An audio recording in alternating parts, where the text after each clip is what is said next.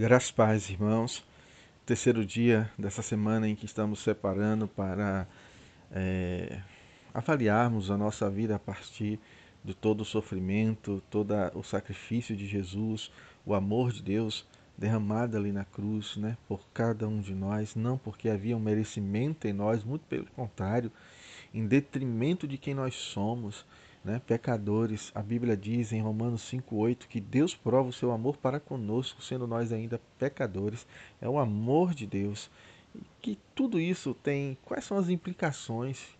E de fato, isso, essa verdade que nós dizemos acreditar, ela tem afetado a nossa vida e afetado não no aspecto emocional, porque, queridos, não adianta a gente chorar diante de uma de uma reflexão, de uma pregação, diante da leitura textual da palavra de Deus, se de fato essas lágrimas não forem associadas a uma, a uma postura de arrependimento no coração. Lágrimas sem arrependimento são apenas lágrimas e emoções. É preciso haver arrependimento né, no nosso coração. Uh, quando fala de arrependimento, é só olharmos para a vida de Davi diante de tudo que ele fez né? Por mais tempo que ele tenha passado encobertando o seu erro, mas no momento que ele foi confrontado com a verdade proferida pelo profeta Natan, aquilo quebrantou o coração dele e de imediato ele se lança ao chão e ele se derrama diante de Deus com o coração quebrantado. Salmo 51 fica claro isso. Coração quebrantado, ele diz: Deus não rejeita. E ele vai dizer, reconhecer o seu erro diante do confronto com a palavra de Deus e ele vai mudar a sua postura e pede a Deus para que Deus avalie o coração dele e vê se há algum caminho errado e que Deus possa trazê-lo para o caminho certo.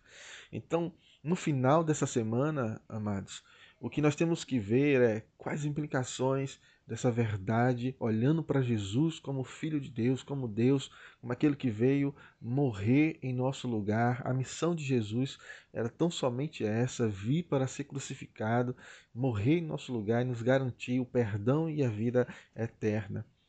Mas que tudo isso tem feito para nossas vidas. Será que isso de fato tem, fazer, tem, feito, tem feito com que ah, o nosso andar, a nossa caminhada, os nossos pensamentos, nossas emoções, elas sejam governadas por este amor, pela presença de Deus?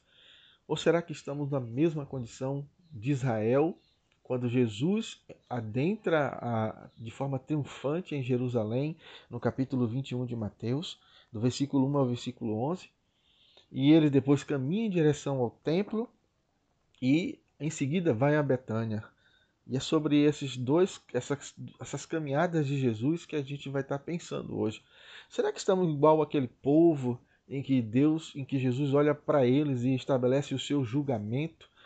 Por mais que em João 3,17 a palavra de Deus diz que o Senhor não veio para julgar o mundo, mas para salvá-lo. Mas aqui a gente vai ver atos de julgamento de Deus juízo imediato em uma situação. Jesus, por exemplo, quando chega no templo, do versículo 12 ao versículo 17 de Mateus 21, ele se depara com uma situação em que ele não, ele não esperava. Né? Porque ele, Israel, o templo em Israel, em Jerusalém, Jerusalém é a cidade santa. E o templo era o símbolo, a centralidade, a teologia do povo de Israel era de que Deus habitava no templo. O templo era um elemento essencial da fé. E o povo, portanto, ia, independente de onde estivesse naquela região, eles tinham que fazer a sua peregrinação a Jerusalém pelo menos uma vez por ano para prestar seu sacrifício, sua adoração, seu louvor a Deus. A questão é que Israel tornou isso apenas um ritual um ritual que não trazia sentido e significado para a vida concreta do dia a dia. Não havia piedade.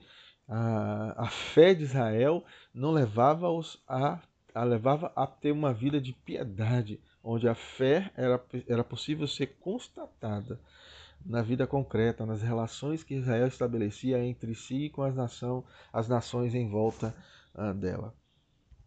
E aí Deus já condena isso lá no Antigo Testamento. Se, se nós era, ó, lermos, por exemplo, Isaías capítulo 1, do versículo 13 em diante, Isaías vai denunciar que Israel estava vivendo uma pura ritualidade. A religião e a fé de Israel era apenas ritualística.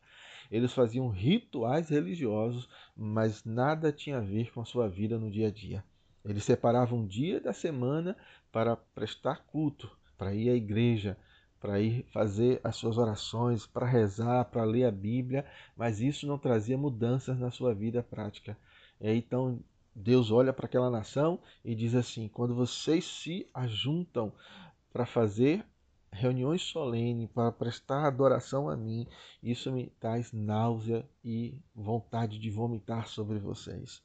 Ele diz: antes de fazer isso, vocês devem lavar as vossas mãos que estão sujas de sangue, purificar os vossos corações, e aí sim vim prestar culto e adoração a mim. E o que Jesus estava olhando ali era uma, era uma nação que havia se corrompido era uma nação que não evidenciava na vida prática a fé em Deus, a fé no Deus de Israel, no único Deus e Deus verdadeiro, Criador de todas as coisas.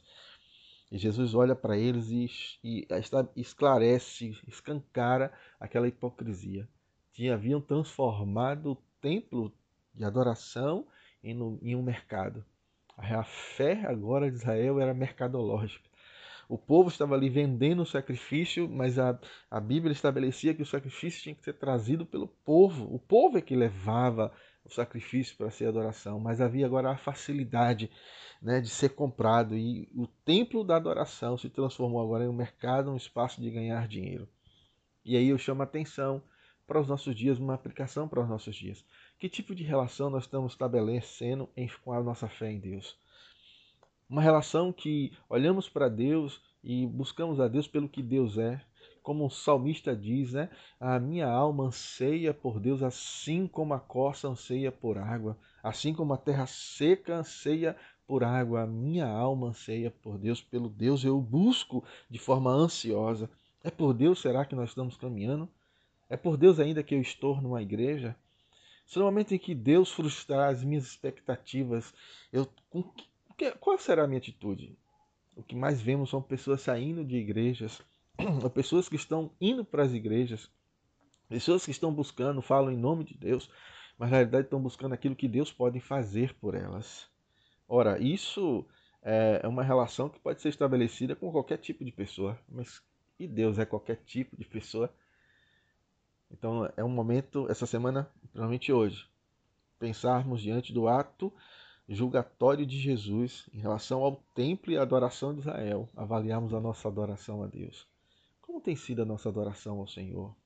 Adoramos pelo que Ele é ou pelo que Ele pode fazer somente? Buscamos a Deus de forma utilitária, porque eu estou numa necessidade imediata, eu busco a Deus ainda que eu passe pelas dificuldades e os sofrimentos que são parte contingenciais da nossa vida. Veja, por exemplo, meus queridos, o que o profeta Abacuque diz no capítulo 3. Ele diz: Ainda que a figueira não floresça, ainda que roubem os frutos das árvores, os pastos sejam roubados os gados, ainda que me falte tudo, ele diz, ainda assim, olha que esse ainda assim é importante. Ainda assim, todavia, me alegrarei no Deus da minha salvação. Ele não diz me alegrarei no Deus que me dá as coisas, no Deus que garante a minha saúde, no Deus que garante a minha proteção, por quanto Deus faz tudo isso.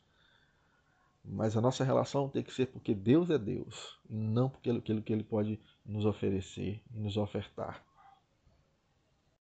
Ainda nesse ato de Jesus, ele nos ensina que não é possível adorar a Deus transformando o templo de Deus num lugar de mercado, estabelecer uma, uma relação mercadológica com Jesus, com Deus, mas ele diz também que é, não é possível estabelecer uma relação de adoração ao Senhor com uma vida mergulhada no pecado.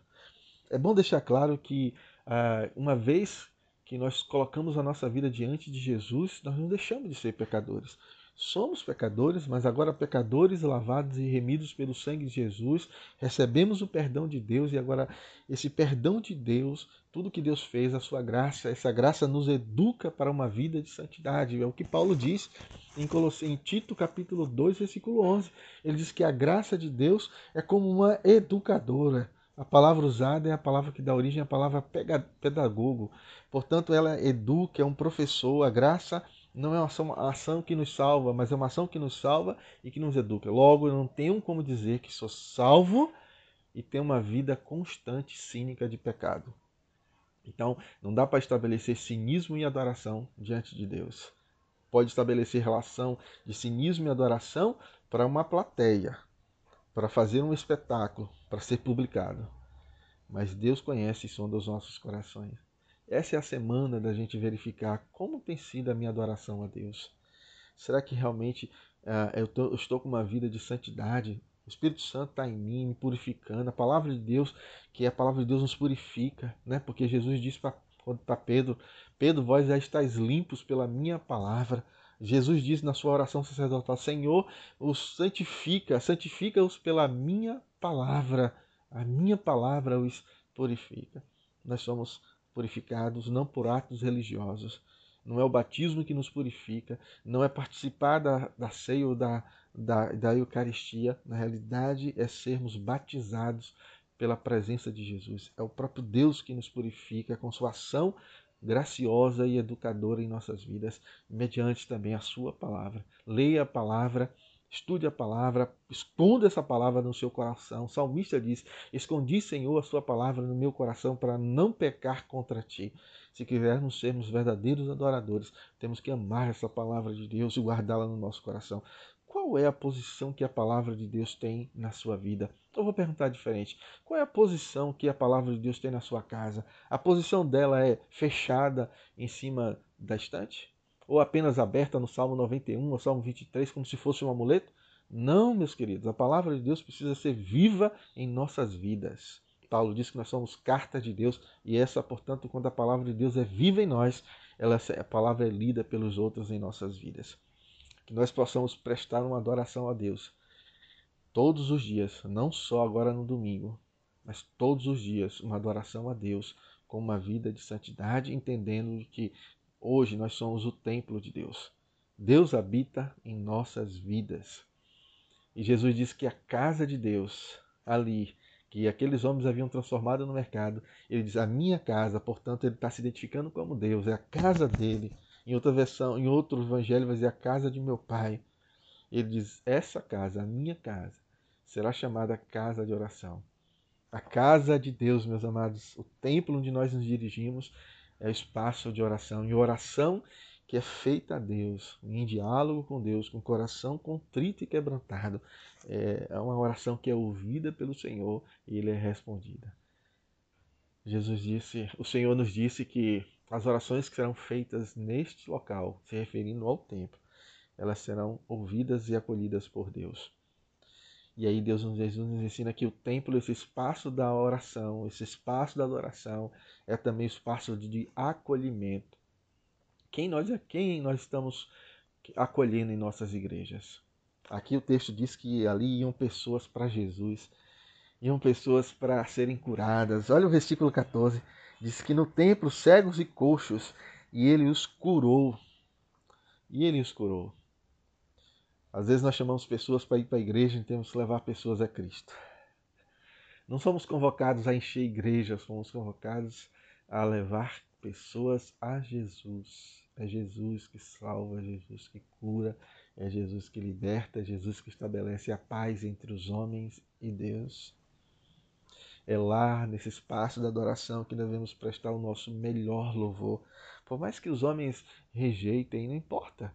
A Bíblia diz aqui no texto, no versículo é, 15, ele diz que as crianças começaram a gritar, Osana, Osana nas alturas, reconhecendo Cristo como Deus. E os fariseus começaram a repreender.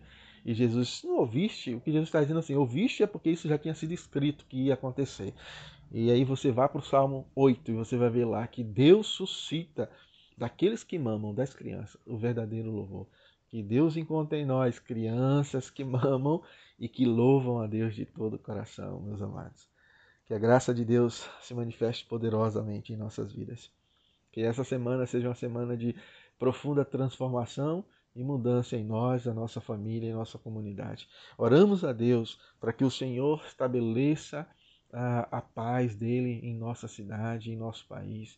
Que o Senhor faça essa situação de pandemia, né, traga a cura para todos. Graças a Deus, já estamos com a vacina, que essa vacina chegue a todos, né? E assim possamos conduzir as nossas vidas na normalidade, com todos os cuidados. Que Deus nos abençoe, meus amados.